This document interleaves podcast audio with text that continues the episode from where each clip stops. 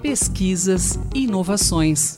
Uma conversa com os novos mestres e doutores da USP, os novos cientistas.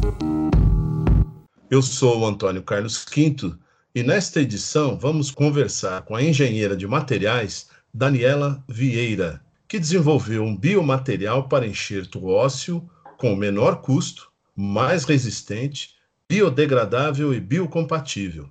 E um dos componentes desse biomaterial é a fibroína, que é encontrada no casulo do bicho da seda. O novo biomaterial foi desenvolvido durante o mestrado de Daniela no programa de pós-graduação em bioengenharia da USP, sob orientação do professor Sérgio Yoshika, do Instituto de Química de São Carlos. Esse programa é oferecido em conjunto pelo Instituto de Química de São Carlos, pela Escola de Engenharia de São Carlos e Faculdade de Medicina de Ribeirão Preto, todas da USP. Daniela, bom dia, um prazer recebê-la aqui nos Novos Cientistas, tudo bem? Oi, bom dia, o prazer é meu estar aqui nos Novos Cientistas com você, Antônio. Daniela, conte-nos quando foi concluído esse seu trabalho e em que situação ele está atualmente. Esse biomaterial já existe? Podemos dizer que há uma nova técnica de enxerto ósseo à disposição aí da medicina? Então, nosso trabalho foi desenvolvido, foi finalizado em 2018, só a parte de materiais. E agora ele se encontra em testes de células e em testes de animais. Esse biomaterial agora ele já existe, mas anteriormente não existia. E nós podemos dizer sim que é uma nova técnica de enxerto ósseo. Ele existe, como você acabou de confirmar, e é uma nova técnica, como você acabou de dizer. Então, agora eu queria que você contasse, que você dissesse para o nosso ouvinte como é que foi o processo de desenvolvimento desse novo biomaterial. Então, tudo começou quando a gente viu que no mercado estava faltando um enxerto acessível. E acessível em termos financeiros, nós queremos dizer aqui. E aí a gente começou a pesquisar e viu que a hidroxiapatita já era um material muito utilizado e começamos a pensar, por que não juntar alguma coisa com ela para a gente conseguir a resistência mecânica, para a gente diminuir o custo do processo e tudo mais. E nisso veio a ideia da fibroína. Então, a fibroína de seda ela é um material hoje super conhecido em toda a parte tanto de biomateriais como de materiais e ela dá uma resistência mecânica muito grande. O que isso quer dizer? Ela que vai deixar o material forte como os ossos. Então aí surgiu a nossa ideia de juntar a fibroína com a hidroxiapatita. Ok, então presumo que a hidroxiapatita é esse o nome, é isso? Isso, hidroxiapatita, ela é o nosso material básico do osso. Vamos dizer que nosso osso é formado por hidroxiapatita e outros componentes poliméricos, que são, vamos dizer assim, ah, entendi. uma matriz, né? E conta pra gente como é feito tradicionalmente um enxerto ósseo. Quais as vantagens dessa nova técnica e, os, e as vantagens dos materiais propostos na sua pesquisa? Primeiro você fala tradicionalmente como é um enxerto ósseo, como ele é feito hoje, e quais as vantagens dessa nova técnica e dos materiais aí? Então, tradicionalmente, o enxerto ósseo ele é feito a altas temperaturas. Então, é, é utilizado a hidroxiapatita, o componente que nós utilizamos, porém a 1000, 1200 graus, o que encarece muito o processo de produção. O nosso diferencial é que nós utilizamos a temperatura ambiente. Então, o enxerto ele é desenvolvido a 35 graus, a 25 graus, a temperatura que o ambiente está, e depois a gente só precisa pôr ele numa temperatura para secagem do material, que é em torno de 40 a 60 graus. Uma outra questão que me surge aqui é a seguinte: esse biomaterial ele serve apenas para enxerto ósseo?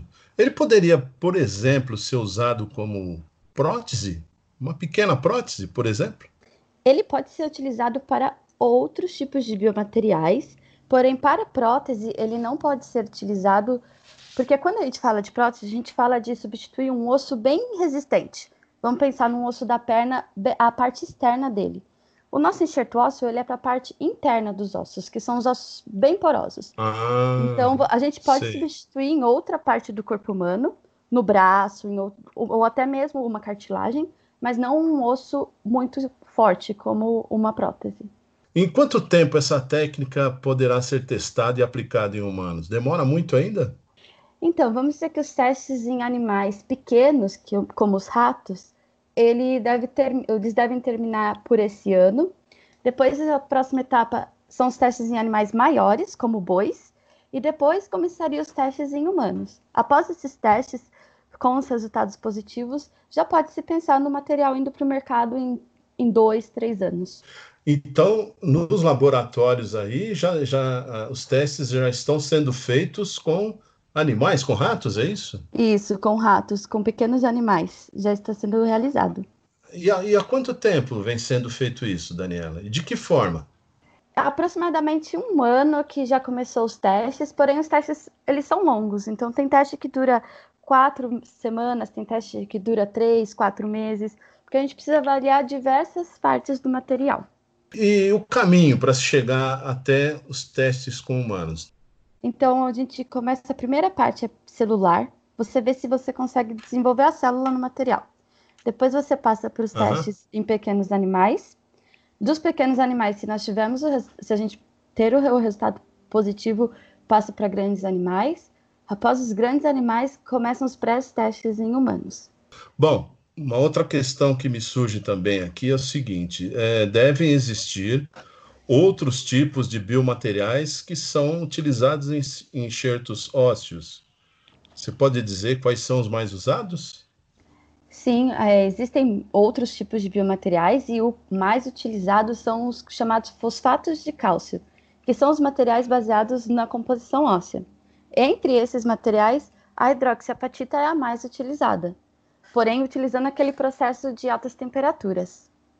E a hidroxiapatita, é... onde ela é obtida? Nós obtemos, ob... nós obtemos ela de forma química, no laboratório. Porém, todo mundo tem hidroxiapatita ah. no corpo, que é 70% do nosso osso é hidroxiapatita.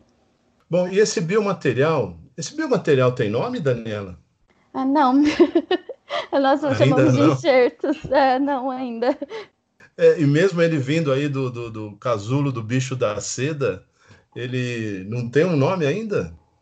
É, não, acho que essa parte do nome vai ficar mais para o final, depois que a gente vê os testes e tudo. Legal, legal. E me diz uma coisa, esse biomaterial que vocês desenvolveram aí com essa proteína do casulo, é, ele pode ser usado em outras aplicações médicas? Ele Pode, porém não como ele é hoje. Porque como nós mexemos na composição, a gente faz ele ficar idêntico ao osso. Então, para ele ser utilizado Sim. em outras áreas, em outras aplicações médicas, nós, deve, nós temos que modificar a parte, a estrutura dele, fazer ele ou mais, é, como posso, ou mais mole ou mais duro, dependendo da aplicação que queremos. Mas a, o princípio, a junção da fibroína com a hidroxiapatita, sim, pode ser utilizada porém modificando as propriedades físicas do material. Poxa, que excelente. Olha, Daniela, eu quero lhe dar os parabéns pelo seu trabalho e agradecer pela sua participação aqui nos Novos Cientistas, ok? Ah, eu que agradeço muito. Pesquisador, muito. se você quiser falar sobre seu estudo, sua pesquisa, envie-nos um e-mail para ouvinte.usp.br, ok? Quinta-feira que vem tem mais. Não perca os novos cientistas.